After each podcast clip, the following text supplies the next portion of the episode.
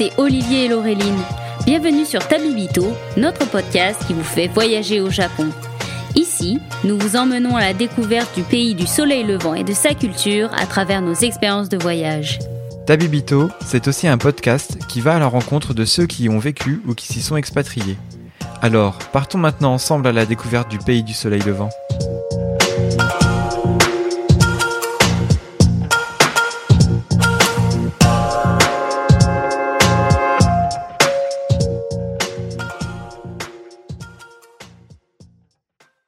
Salut Olivier. Salut Laureline, bonjour à toutes et à tous et bonne année. Bonne année. Ouais, vous avez vu comment on est convaincu en fait, on n'y croit pas du tout, mais on le dit quand même. Auto-persuasion 2023 les gens, auto-persuasion.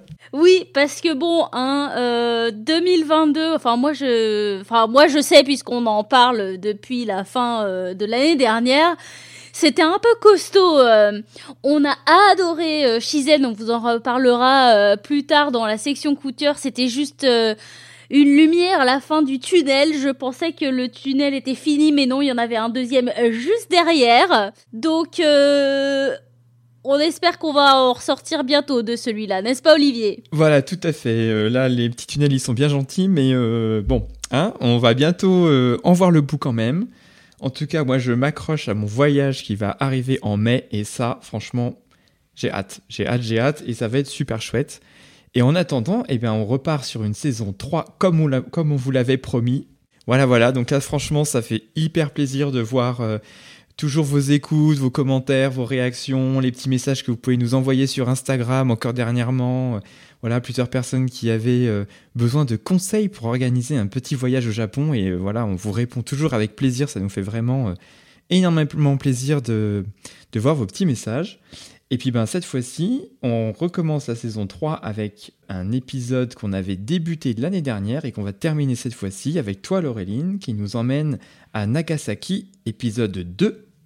Et cette fois-ci, donc on a discuté un petit peu avant l'enregistrement des lieux que tu voulais aborder. Donc ça va être un Nagasaki un peu plus euh, euh, confidentiel qui va être tourné autour euh, du côté éclectique et international de la ville, puisque tu vas nous emmener dans les quartiers essentiellement portugais et chinois. Et donc bah, j'ai envie de dire, à toi la parole.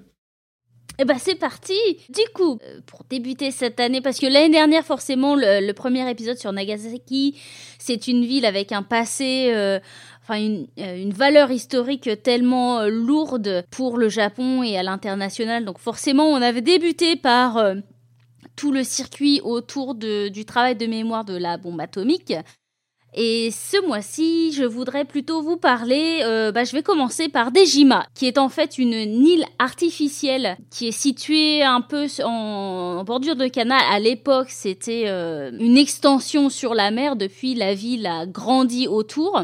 Ce qu'il faut savoir, c'est qu'il y a un projet de reconstruction qui est en cours, qui se fait sur plusieurs années, pour rebâtir en fait cette île qui est à la base en forme d'éventail. Parce que là, pour le moment, aujourd'hui, t'as pas tous les bâtiments d'époque en fait sur l'île artificielle Non, ça a été grignoté, je pense que ça a, dû être détruit. On a l'impression de pas être sorti de ville, hein. on n'a vraiment pas l'impression d'être sur une avancée dans la mer. Dejima qui est une sorte de musée euh, à ciel ouvert, un peu comme le musée d'Edo euh, à Tokyo, où en fait ce sont des bâtiments, je pense, reconstruits. Je saurais pas... Euh, je, dis pas ça en étant sûr, hein. Mais c'est, c'est des bâtiments musées, en fait. Chaque bâtiment va avoir une approche euh, différentes sur le passé de, euh, de l'île artificielle. Donc ce qu'il faut savoir sur Dejima, c'est que euh, au moment pré-Edo, c'était le lien avec l'Occident via le Portugal.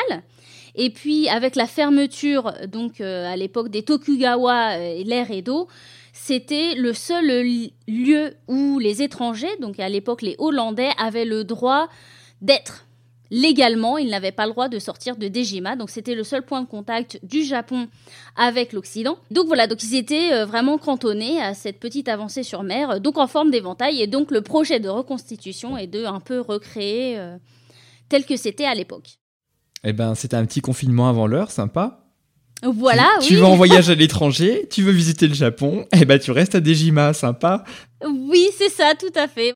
Euh, moi, ce que j'ai le plus retenu de Dejima, parce que c'est un peu comme tous ces bâtiments, euh, euh, occidentale au Japon où on a un peu l'impression que c'est vide, c'est pas trop vécu, ça a été un peu laissé en l'état. Donc vous avez des cordelettes. Euh, dernièrement, j'ai visité, il y, a, il y, a, quelques années, j'ai visité le Britannia, donc qui est l'ancien yacht de la reine Elisabeth, de feu la reine Elisabeth, pardon. Et en fait, voilà, donc il y a des cordelets autour des salons, ça fait un peu reconstitué, mais ça fait vide, ça fait pas vécu. Mhm. Mais ce que j'avais beaucoup aimé, donc c'est un peu cette euh, fusion de l'architecture ou des intérieurs euh, occidentaux, mais au Japon. Donc euh, on y est, mais sans y être. C'est comme un Occident dans un monde parallèle. Mhm. Et ce que j'ai adoré aussi, c'est un peu les, peintures, parce que forcément, au Japon, quand il y a des représentations des Occidentaux dans, dans des, des peintures ou des rouleaux explicatifs et tout, c'est là qu'on se rend compte que nous, quand on se peint, on s'idéalise un peu. Donc euh, il y a tous les occidentaux avec un nez mais genre euh, énorme, euh, genre Astérix, tu vois le truc vraiment déformé, alors que vous avez les les japonais avec un peu cette ce visage un peu lissé, fin et tout. Donc ça fait vraiment grossier. Donc on reconnaît tout de suite. Il n'y a pas à chercher chercher Waldo, tu vois. on le trouve tout de suite. Donc c'était intéressant de voir bah, cette façon de, de nous représenter, nous, puisqu'on a l'habitude de se voir différemment. Donc ça, c'était ton premier arrêt. Effectivement, celui-ci, il est assez connu à Nagasaki. Par contre, après, tu voulais surtout nous emmener vers toute la partie un peu euh, d'influence chinoise, où là, pour le coup, euh, bah, je ne connaissais pas du tout. Et oui. Euh, j'ai mon petit stylo pour prendre mes petites notes, parce que ça m'a l'air pas mal. Alors, entre-temps, je voulais juste euh, vous parler rapidement parce que autour de Dejima et en direction de notre prochaine destination, vous avez le Clover Garden, la cathédrale Oura et euh, la pente hollandaise. Donc tout ça, c'est un peu vraiment des quartiers euh, et des destinations où il y a une influence occidentale.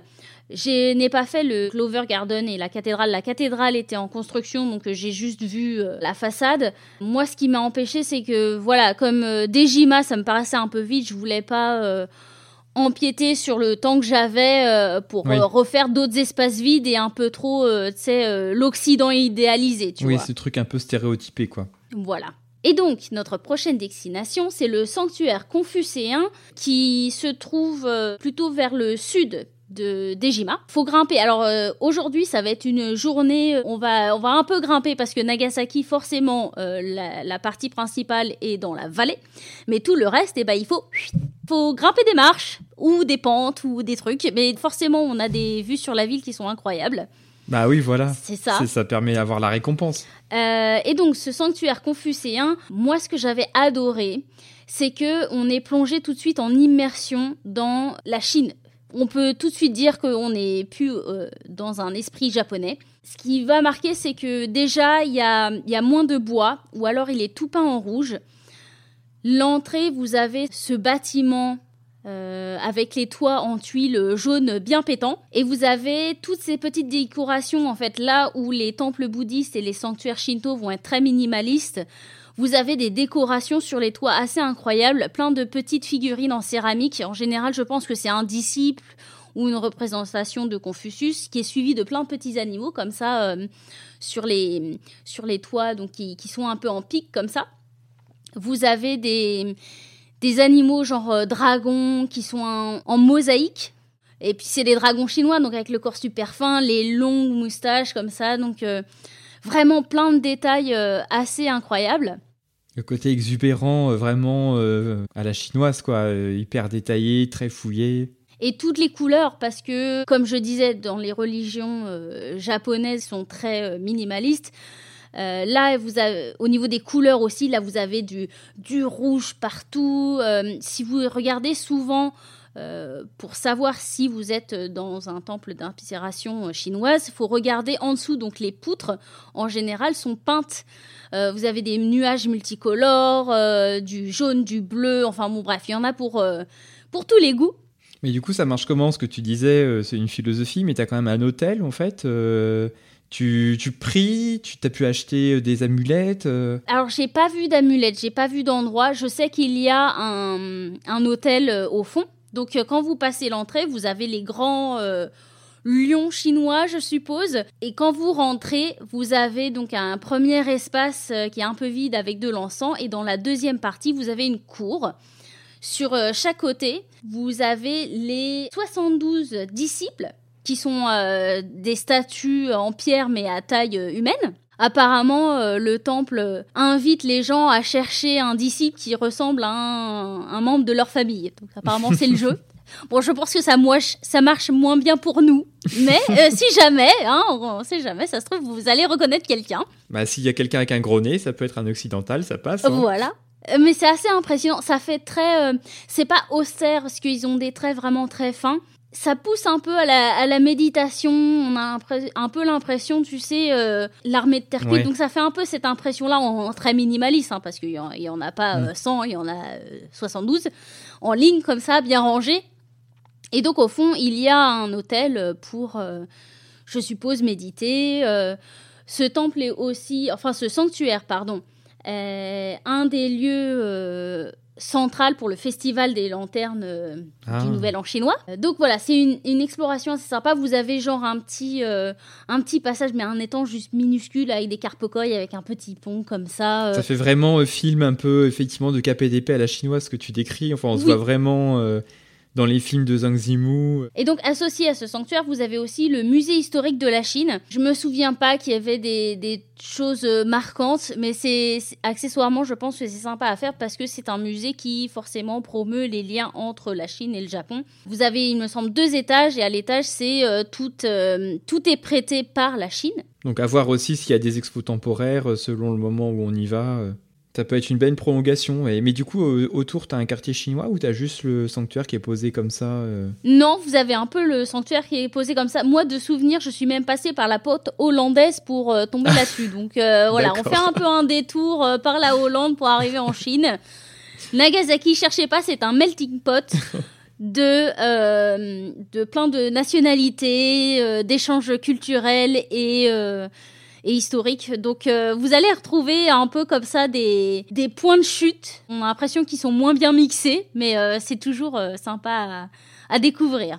Pour le quartier chinois, il existe. Il est un peu plus en centre-ville. D'ailleurs, vous pouvez faire un détour en, en, allant, en vous dirigeant vers notre prochaine destination. Le quartier chinois de Nagasaki est le plus petit parce que vous en avez trois au Japon. Vous ah, avez euh, Nagasaki, Kobe et le troisième est à Yokohama. Yokohama est le plus grand, Kobe est euh, le plus petit à Nagasaki qui fait une rue voilà, et, ah oui, il est délimité. Comme on vous en avait parlé dans notre épisode 5 avec Yokohama, vous avez les grandes portes comme ça euh, qui signalisent les entrées euh, du quartier. Et voilà, vous avez juste euh, la rue commerçante. J'avais dégusté une glace au sésame, il me semble. Vous avez la vendeuse de Bao. Ouais, donc on peut quand même trouver des petits trucs, mais c'est pas.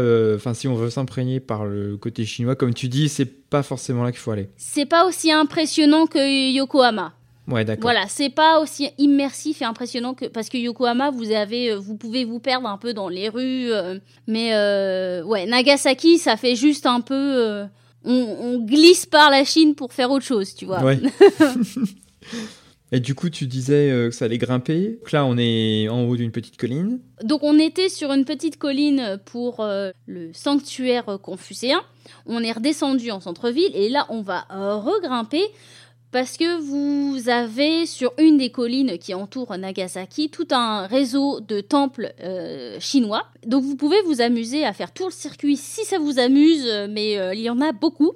Les deux principaux sont euh, le Sofukuji et le Kofukuji, qui sont les premiers temples chinois euh, de la branche zen Obaku. Les deux euh, se sont implantés en 1629. Ils ont été détruits partiellement ou totalement euh, au cours de différents incendies et accessoirement de la bombe. Et pour le coup, au niveau du style, alors ça ressemble à. C'est plutôt comme celui d'avant, au niveau du sanctuaire confucéen. T'as vraiment le côté exubérant chinois ou... Oui et non. Où tu retrouves un peu le côté zen, un peu que tu peux avoir aussi dans les yeux bouddhistes? Vous avez moins de détails. Euh, vous avez toutes les petites statues en céramique, les petits animaux comme ça ont disparu. Ce que j'ai adoré sur le Sofukuji. Donc c'est à l'entrée qui est au niveau du centre-ville. Vous avez cette grande porte euh, Sanmon qui est un des bâtiments euh, préservés les plus vieux. Il a été détruit une fois et rebâti plus tard. Et ça fait, je ne sais pas si vous voyez dans Chihiro, quand ils font ce passage entre le monde des humains et ce monde spirituel. vous avez cette sorte de grande porte avec des, hum, des pieds super épais, mais au lieu d'être droit au niveau du, du, toit, ça commence à se recourber comme ça, donc ça fait moins carré. Euh, j'avais adoré le détail, c'est une sorte de gros médaillon sur la porte euh, d'un démon qui, qui, fait la grimace.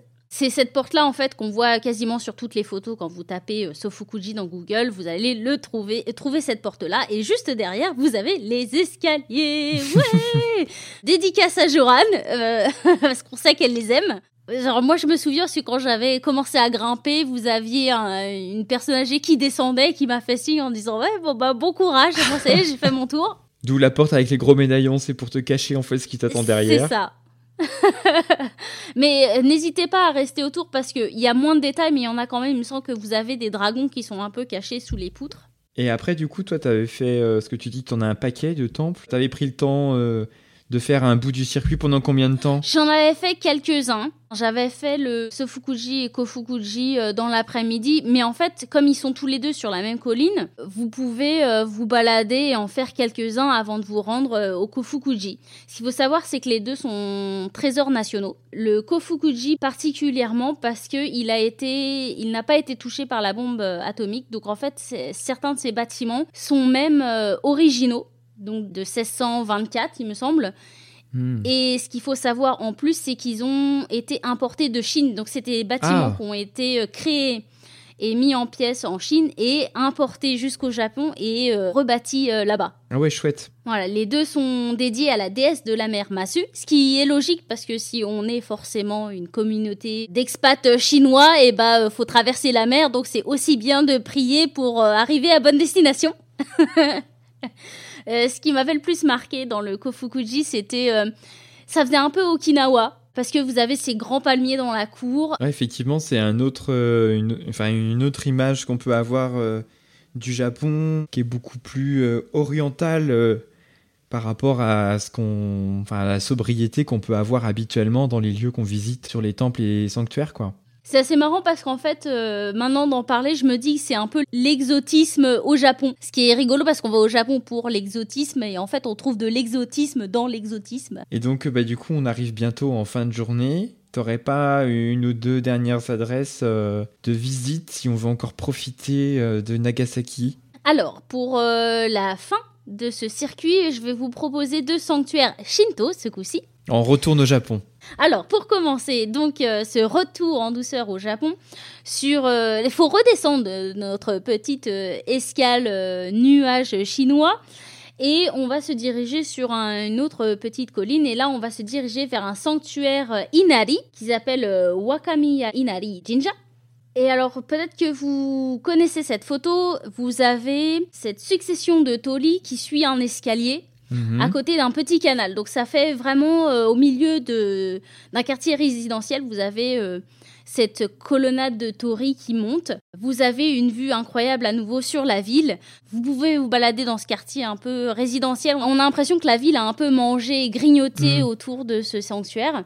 Ce qui m'avait le plus marqué, c'est que vous avez le bâtiment principal et juste derrière, vous avez une sorte de sanctuaire abandonné en fait. Euh, avec euh, des renards qui ont perdu leur nez, vous avez des, des euh, des tout petits en fait, hein, qui ont perdu une jambe ou qui sont couverts de mousse. Vous avez ces petites maisons, des camilles aussi, qui sont un peu laissées à l'abandon.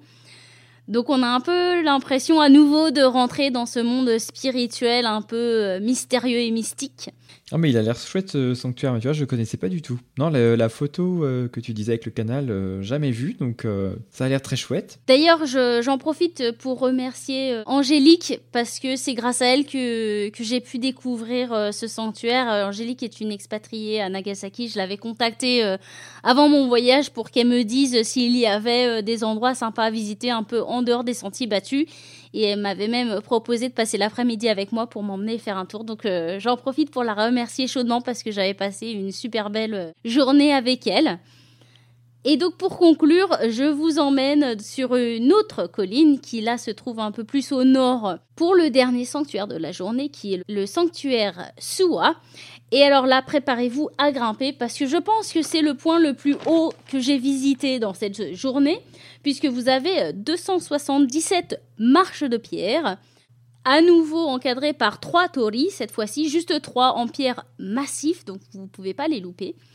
À l'entrée, vous avez cet immense arbre avec, euh, vous avez la corde tressée euh, sacrée et une vue sur la ville, mais absolument incroyable. Parce que vraiment, hein, il surplombe toute la ville. Mon point préféré pour prendre la photo, c'est que vous vous reculez, vous passez les premières portes. Et là, en fait, vous avez les, portes en bois.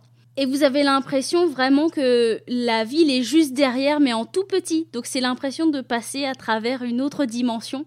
Euh, ce qui m'avait attiré, c'est grâce à Joran, parce que j'avais découvert grâce à elle les, les Komainu Kappa. Donc ce sont ces, petits Komainu, mais ils ont euh, sur leur crâne cette petite feuille et ce petit trou dans lequel ils versent de l'eau. Euh, donc c'était trop mignon. Je me suis dit je voulais absolument les voir. Donc j'ai grimpé toutes ces marches. J'avais beaucoup aimé ce sanctuaire aussi parce que à nouveau vous avez plusieurs bâtiments. Donc vous pouvez vous balader sur plusieurs petits sanctuaires et hôtels. Et il y a plein de détails de ces sanctuaires shinto que j'adore. Donc ouais, franchement, une super belle balade. Dernière petite info sur le sanctuaire Suwa c'est aussi le, lieu pour un des trois grands festivals majeurs du Japon, le Nagasaki Kunchi. Et alors j'ai vu des photos, donc ça se passe début octobre, j'ai vu des photos et ça a l'air juste génial. Donc vous avez ce grand dragon comme celui dont on vous avait parlé dans notre épisode 3 euh, à mais vous avez aussi des sortes de chars mais en forme de bateau. Il y a l'air d'avoir une foule immense, donc euh, franchement ça me donne trop envie de retourner à Nagasaki. Bah écoute, en tout cas, je crois que t'auras vraiment, enfin, tu m'auras vraiment fait changer de regard sur Nagasaki. C'est vraiment le côté, euh, enfin, hyper éclectique que, je retiens, enfin, entre l'épisode précédent plus euh, celui-ci. j'ai vraiment l'impression que tu peux passer euh, deux jours en passant un peu du coq à l'âne, en fait, en étant dans le recueillement, en passant sur voilà tout, tout toute la partie chinoise, la partie historique aussi. Donc, euh, bah écoute, euh, j'ai envie de dire, j'ai envie d'y aller, mais j'ai aussi envie de dire, bah mon planning euh, a déjà fait et du coup ils ont voté pour Beppu, donc nous n'irons pas à Nagasaki sur le prochain voyage, mais par contre je retiens clairement l'idée, parce qu'en plus autour il y a l'air d'avoir plein plein de choses aussi à faire dans la baie, mais ça ce sera certainement pour un autre épisode. Et sur ce, je pense qu'il est temps de lancer les coups de cœur. C'est parti, jingle.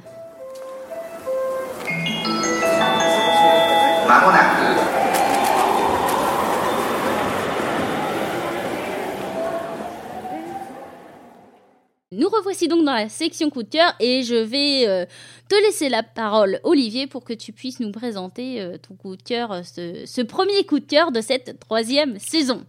Alors, mon coup de cœur, c'est un coup de cœur culinaire. Ça fait longtemps que je n'en ai pas présenté. c'est aussi une belle rencontre que, j'ai faite sur le marché de Noël Shizen à Paris. et donc, mon coup de cœur, c'est le Mugicha de Maison Aimi, qui du coup est préparé par Charlotte. Euh, alors le mugicha, je ne sais pas si vous connaissez, en fait c'est euh, une boisson à base d'orge torréfiée. Euh, donc c'est, on en trouve très régulièrement au Japon, dans les restaurants, parfois même en libre service en carafe. surtout l'été, c'est ultra désaltérant. Il y a un petit goût qui est entre la chicorée, le café, le chocolat chaud. c'est assez puissant.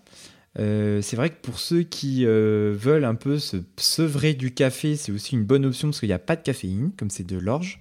Donc ça permet d'avoir un peu le goût du café sans avoir euh, sa dose un peu de caféine qui peut être un peu toxique quand on est au dixième café par jour. Et en fait, bah, du coup, j'ai trouvé que le produit était vraiment ultra, ultra bon. Et ce qui est génial, c'est qu'en fait, Charlotte a réussi aussi à recréer une filière de mugicha française parce qu'aujourd'hui elle n'existait pas et donc ça permet d'avoir euh, vraiment le goût du Japon, mais avec euh, de l'orge qui est fait euh, dans le sud de la France, je crois qu'il pousse en Aquitaine, si je dis pas de bêtises, qui est torréfié en France. Le packaging est chouette aussi dans des petites boîtes en métal.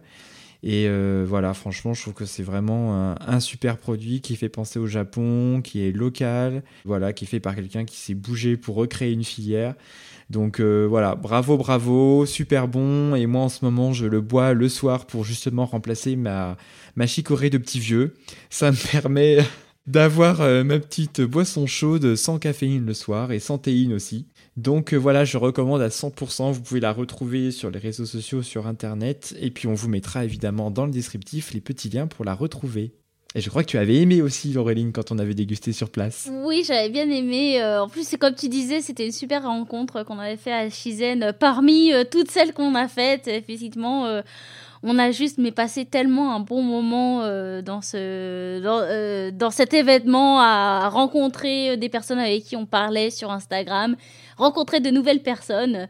Euh, et découvrir de nouveaux produits, euh, dont euh, ce Mugicha. Et ouais, moi, j'adore aussi bah, tout ce qui me rappelle le Japon, tu vois.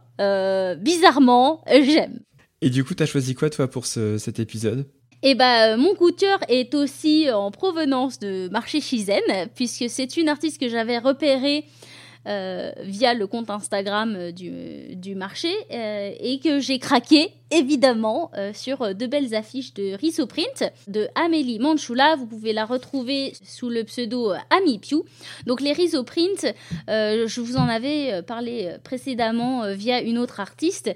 Ça donne un grain vraiment particulier, presque, presque comme les estampes en fait et euh, avec un trait, euh, des contours vraiment marqués et des couleurs euh, vraiment particulières en fait. Moi j'aime beaucoup, c'est à la fois soft mais qui ressortent bien parce que comme pour les estampes en fait, si on met trop de couches, ça demande trop d'investissement et de machin. Donc en fait, faut faire des choix artistiques pour que le sujet ressorte avec pas forcément mille et une couleurs. Euh, donc j'ai craqué sur deux euh, affiches. Vous avez la première avec euh, une succession de Tori, tu vois, comme quoi on hmm. reste dans le thème, et deux renards au premier plan. ce qui m'avait attiré dans cette affiche, parce que forcément c'est pour mettre dans ma chambre, c'est les couleurs plus douces. vous avez du rouge, mais la majorité est bleu nuit. Et la deuxième, ça fait un peu affiche de produits marketing, tu vois, hmm. ah, avec plein de petits euh, éléments japonais. Donc vous avez un, des masques, vous avez un Shiba Inu, vous avez euh, une bouteille d'umeshu, vous avez les euh, taiyaki, le mont Fuji. Donc comme ça, en fait, c'est tous ces petits détails en fait sur lesquels on peut se focaliser un à un ou les prendre en entier pour se replonger un peu dans cette atmosphère si particulière. Tous ces objets en fait qui nous rappellent au Japon via nos souvenirs sensoriels. Tout à fait. Et euh, moi, je l'avais pris dans cette couleur euh, sur le fond euh, jaune un peu pétard parce que voilà, on veut du soft, je veux du soft dans ma chambre, mais je, veux aussi des trucs pour me stimuler le matin. Pour t'aider à te lever, voilà. Voilà, pas trop, mais le jaune en plus, moi, c'est l'idée un peu du soleil, donc c'est pour se réveiller comme ça et se dire ok, c'est parti. Donc voilà, Amélie Manchula. Eh ben écoute, c'est sur ce magnifique coup de cœur, ok c'est parti, que nous lançons du coup officiellement cette saison 3. Euh, bah écoutez, on sera très heureux de vous retrouver tout au long de l'année. Comme les saisons précédentes, on vous a prévu un beau programme avec euh, des lieux qu'on a visités avec Laureline, mais aussi euh, une petite panoplie d'invités triés sur le volet qui seront très fort sympathiques. Donc bah voilà, écoutez, bonne année à nouveau et puis on se dit à très vite. Oui, merci à tous et à toutes pour vos écoutes. Merci de votre fidélité. N'hésitez pas à nous laisser euh, des messages via Instagram, par email à podcast.abibito.gmail.com. Vous pouvez aussi euh, nous noter sur euh, Spotify et Apple Podcast. Et encore merci à tous. Bienvenue dans cette saison 3 2023. On est prêt. On va y arriver.